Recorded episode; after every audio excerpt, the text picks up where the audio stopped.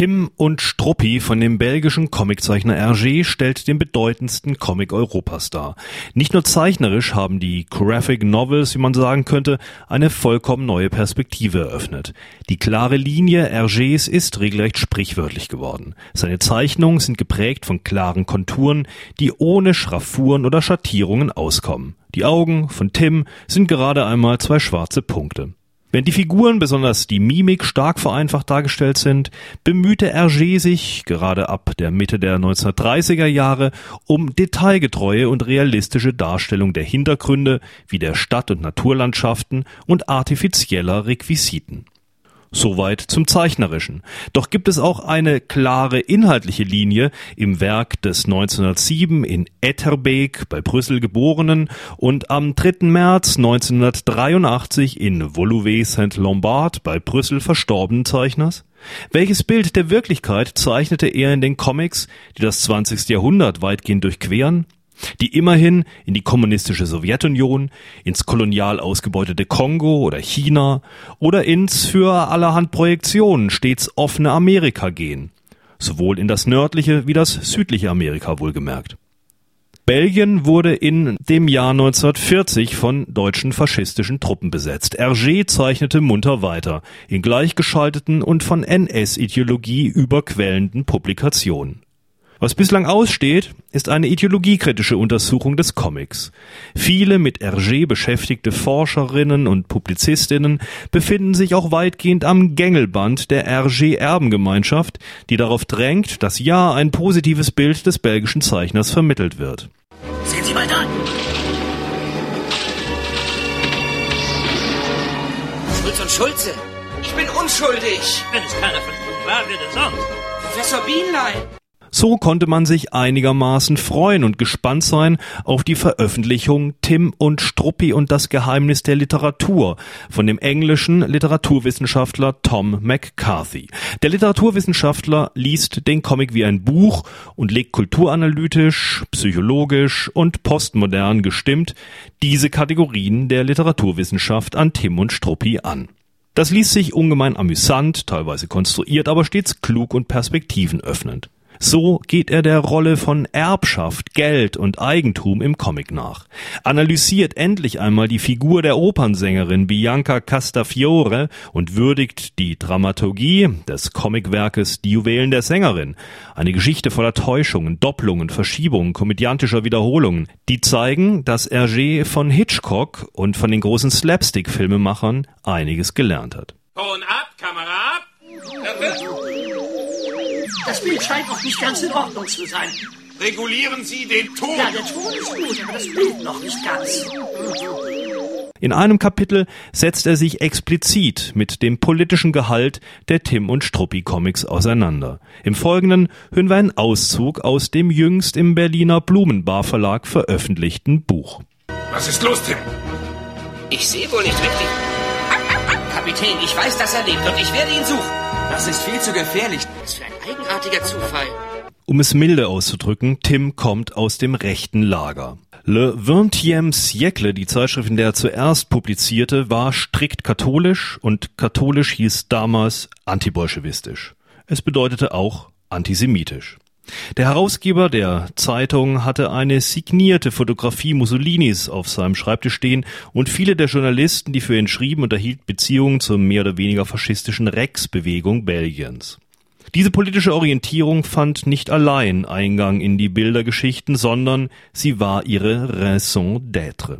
Tims erster Auftrag stellte vor allem eine Propagandaaktion dar, welche die Übel des Kommunismus zur Schau stellen sollte. Sein zweiter führte ihn in den Kongo, auf Französisch erschien der Band 1931, wurde aber lange, da offenbar als unakzeptabel betrachtet, nicht ins Englische übertragen und präsentierte die Afrikaner als gutmütig, jedoch zurückgeblieben und faul, bedürftig nach europäischer Herrschaft. In den Zigarren des Pharaos und im Blauen Lotus, beide Mitte der 30er Jahre erschienen, treffen wir auf Schurken, die typische Antagonisten der Rechten porträtieren. Schlüsselfiguren einer großen weltweiten Verschwörung, die ihre Fantasie entspringen. Freimaurer, Financiers und hinter ihnen, nur vage durch einen griechischen Namen maskiert, der offenkundige Jude Rastapopoulos.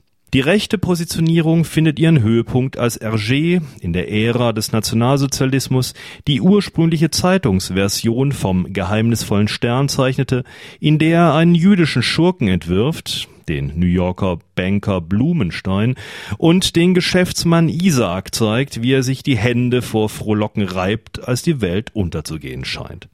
Warum? Weil ich, so erklärt er seinem Freund Salomon, meinen Lieferanten 50.000 Francs schulde und jetzt brauche ich sie nicht zu zahlen. Doch als der Rechtsruck so richtig in Schwung kommt, wird er zugleich auch schon von einer linksgerichteten Gegentendenz überschattet. In Tim in Amerika, das als Album 1932 erschien, liefert Hergé eine bittere Satire auf kapitalistische Massenproduktion und amerikanischen Rassismus. Der Angestellte einer Dorfbank sagt zu den Polizeibeamten, die nach einem Überfall den Tatort besichtigen, Sieben Schwarze wurden gehängt, aber der wahre Schuldige ist geflohen. Im blauen Lotos ruft Tim, während er den Spazierstock eines amerikanischen Ölmagnaten zerbricht, mit dem dieser zuvor einen chinesischen Rikscha-Fahrer verprügelt hatte, Barbar, Sie sind kein Gentleman, mein Herr. Der Arumbaya-Fetisch, ebenfalls Mitte der 30er Jahre gezeichnet, enthält Bildfolgen, die die Gier multinationaler Konzerne und den Zynismus der Waffenhändler anprangern und die unmittelbar dem linksgerichteten Magazin Le Crapouillon entnommen sind, dessen März-Ausgabe von 1932 den Waffenhändler Sir Basil Zaharoff präsentiert und dessen Februarausgabe aus dem Jahr 1934 die Unternehmen an den Pranger stellt, die die Fäden hinter dem sich damals im Gang befindlichen Krieg zwischen Bolivien Bolivien und Paraguay um die Grand Chaco Ölfelder ziehen. Während rechts und links also für einige Zeit koexistieren, so scheint sich im Laufe der Zeit doch letztere Position gegen erstere durchzusetzen. In einem solchen Maße sogar, dass der Held Mitte der 70er Jahre in Tim und die Picaros ein Peace-Zeichen auf seinem Mopedhelm trägt. Im Jahre 1970 hatte sich Hergé bereits selbst als liberaler Linker neu erfunden.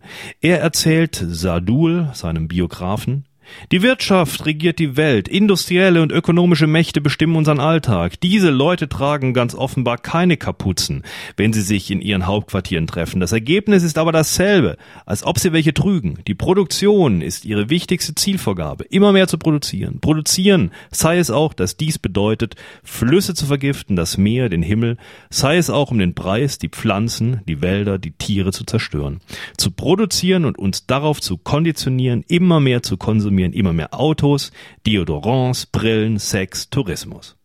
Wendet sich auch Tim gegen die Konsumgesellschaft, fragt ihn Sadul. Absolut dagegen, selbstverständlich, antwortet Hergé. Tim stand immer auf der Seite der Unterdrückten.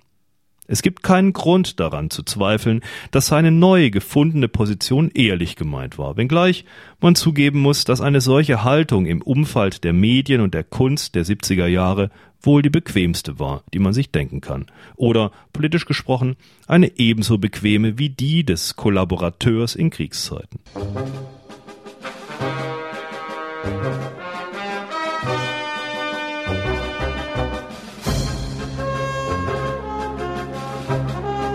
Oh, Struppi, Soweit ein paar Auszüge aus dem Buch von Tom McCarthy, Tim und Struppi und das Geheimnis der Literatur, 2010 im Blumenbar Verlag aus Berlin herausgekommen, aus dem Englischen übersetzt von Andreas Leopold Hofbauer, 256 Seiten gebunden und es kostet 18,90 Euro.